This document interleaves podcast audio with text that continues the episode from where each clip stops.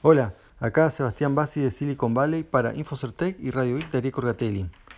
Bueno, primero una noticia más así comercial o de negocios. Em, la, firma mm, Sirius XM, que mm, bueno, resulta de la fusión de hace mucho, ¿no? la radio Sirius satelital y, y XM, em, bueno, Radio XM, eh, bueno, ya eso hace muchos años. Ahora ellos han comprado una nueva, no, una radio, pero sí un sistema de streaming. Eh, es, relativamente conocido, no es de los más conocidos, pero bueno, sí, en Estados Unidos se conoce, es Pandora. El trato creo que aproximadamente 2,7 mil millones de dólares. Y bueno, lo que se dice es que eh, con esto um, SiriusXM lo que quiere es em, llegar a los consumidores que están más en el streaming, ¿no? que en la radio satelital. Y mm, sí, realmente hay bastante diferencia en ese servicio, aunque teniendo, a pesar que eh, SiriusXM tiene una opción de streaming.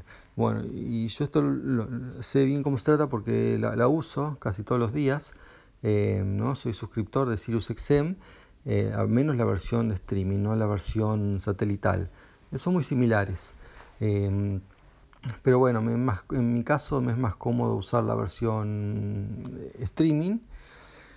Em, y bueno, la verdad tiene una buena variedad, pero no es lo mismo en el sentido de lo que es la personalización, ¿no? Como por ejemplo, bueno, los sistemas em, más, tradicionales donde uno pone lo que le gusta, bueno, acá ya es solamente, digamos, tipo Spotify, no, no es así, sino que ya tiene canales y bueno, elige entre son muchos canales por suerte, pero bueno, se dice que la audiencia que está en esto es audiencia más vieja, em, ¿no? o sea, en lo que es radio satelital, que los que la típicos de, de, streaming que son más, eh, más chicos, ¿no? o sea, adolescentes para arriba bueno, por eso quieren llegar con, esta compra, veremos cómo resulta, ¿no? Cómo, si van a integrar los servicios o, qué.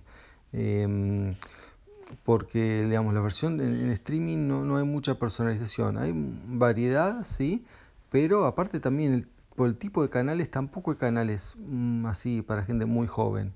Eh, bueno, espero que mm, ahora con, con esto de esta adquisición de Pandora puedan cambiarlo.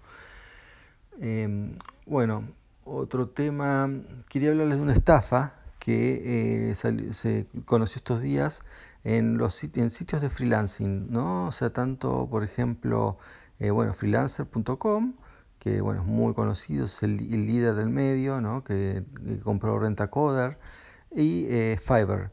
Em, Fiverr es también el mismo sistema, ¿no? Donde uno, donde hay dos tipos de perfiles, el el que ofrece el trabajo y que quiere comprar un trabajo, y es un trabajo de cualquier cosa prácticamente, desde creación de logos, creación de sitios web, traducciones, em, fotografías, uno puede comprar, eh, digamos, mandar a sacar fotos, eh, realmente em, en los dos sitios, ¿no? tanto freelance como Fiverr, em, en ese aspecto son similares.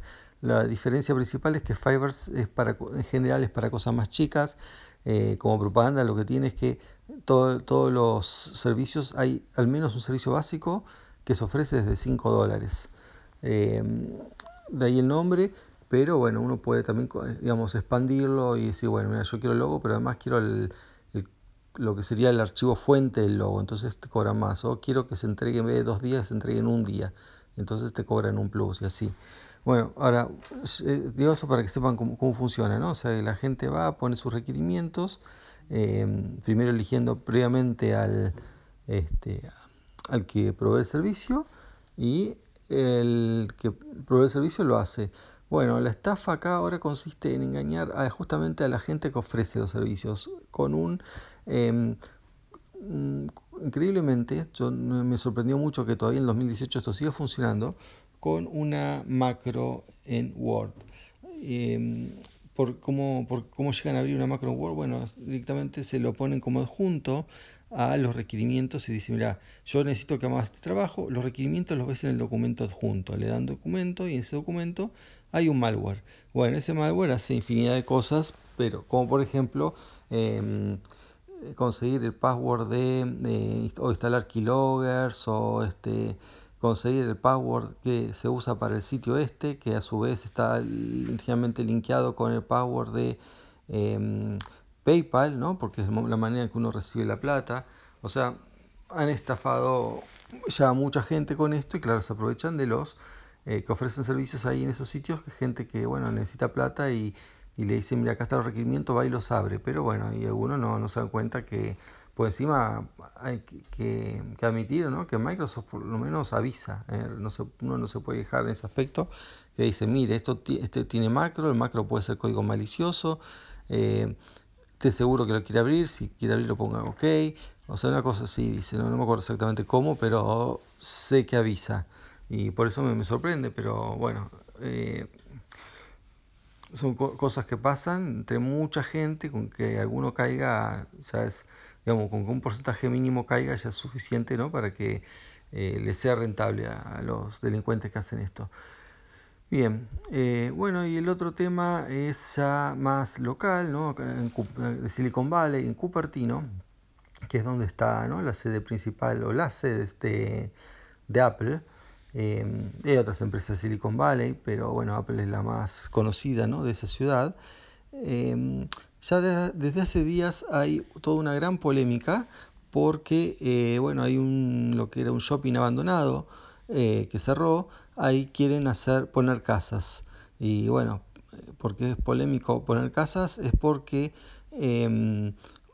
bueno, los constructores para que aprueben, ¿no? para que la municipalidad apruebe construir casas en una zona donde era una zona comercial, eh, dan como oferta, bueno, nosotros construimos la mitad de las casas como nosotros queremos, ¿no? O sea, para maximizar las ganancias, casas eh, grandes, caras, y la otra mitad las hacemos em, lo que ellos llaman unidades multifamiliares, o sea, mm, serían, a ver, no casas separadas, sino como complejos de departamentos. Y bueno, esto de los complejos de departamento, eh, para hacer eso necesitan también un permiso especial porque em, es construir con más densidad, ¿no? o sea, más densidad de personas, habitantes por metro cuadrado. Y bueno, y la gente se opone porque em, dice que eso, bueno, incrementa, eh, hay estudios que dicen que incrementar ya el tráfico que es bastante complicado en esa zona. Eh, como 20, va a agregar 20 minutos ¿no? a lo que es el commute diario, ¿no? el tiempo que se tarda diariamente en ir al trabajo, que ya es mucho. Ahí pasa la carretera 101 que une San Francisco con Silicon Valley. Y, y bueno, imagínense, mucha gente vive en San Francisco y va a trabajar a Silicon Valley. También al revés. O sea, hay una congestión muy grande. Eh, que encima, bueno, pone más gente, eh, bueno, se, se hace peor. Pero por otro, si no hacen esto, ¿no? Si, no, si no permiten estas unidades de alta densidad, em, hay menos casas. Y hay menos casas, cuestan más. Y ya yo ya les conté muchas veces que es carísimo alquilar en Silicon Valley. no hay nada por menos de 3.000, 4.000 dólares para una sola persona en, ese área. Eh, y a veces más también. Entonces, digamos, eh, la gente que cobra la mínima directamente no puede alquilar en, el área, tiene que viajar, eh, bueno, es todo un... Y aparte, bueno, le digo, el commute es bastante complicado, eh, todo el área San Francisco también obviamente es muy caro, entonces, bueno, eso genera muchos trastornos. así que ponerlas o no poner, permitir esas unidades permitirlas trae esos problemas de tráfico, pero no permitirlos también trae problemas a la población. Em, porque, bueno, recuerden por, qué es tan caro. Yo les dije, porque acá están todas las empresas, digamos, Silicon Valley, las eh, grandes empresas, em, que, bueno, se pelean por atraer talento que ya en Estados Unidos no hay, que tienen que importar y todo eso, y bueno, se hace, y es muy caro, tienen que pagar sueldos altos. Entonces, bueno, eso eh, tira para arriba los, eh, los alquileres. Y bueno, y ahora digamos una polémica que se armó fue un comentario ¿no? en los foros donde foros municipales, ojo, no foros así cualquiera tipo Reddit, sino eh, oficiales donde la gente del lugar puede poner su, em, su opinión con respecto a lo que va a hacer la municipalidad. ¿no? La municipalidad pone un proyecto y pone un foro para que los vecinos discutan y eso se le reparte a todos los eh, legisladores, ¿no? Todos los, comentarios. Bueno, y uno de los comentarios fue decir, bueno, acá si, si permiten este, gente en unidades así de, alta densidad, eh, va a venir gente que no, no, es educada, se dijeron, ¿no? O sea, no, tiene, va a tener la educación que nosotros y esto va a traer problemas a la comunidad y no, no es lo que queremos, eh, queremos eh, como diciendo así, gente como uno, ¿no? profesionales, eh, y que no venga cualquiera. Bueno, lo cual trajo así, ¿no? O sea, mm, una repercusión nacional, porque esto, digamos, un foro vecinal, una cosa que uno pensaría que, bueno, es un pequeño municipio para lo que es todo Estados Unidos, ¿no? Eh, Cupertino, más allá del valor simbólico por ser la sede de Apple, pero sigue siendo un asunto regional, ni siquiera regional, municipal, pero bueno, con, esto se puso todo un debate que llegó a los medios nacionales con respecto bueno, a, eh, ¿no? cómo, qué, hacer en, estos casos. Y bueno, hasta ahora no, se encuentra una solución que, sea así beneficioso para todos. Y bueno, cuando vamos a ver cómo, en, qué, queda, aparentemente no se va a aprobar el proyecto porque, bueno, eh, aparentemente digo, porque no está confirmado, los, el poder de los vecinos es muy fuerte con respecto incluso a los funcionarios municipales. Este, pero bueno, cuando estén las, cuando haya, se, haya novedad con esto lo, lo voy a informar. Bueno, eso es todo por hoy. Hasta la próxima. Chao.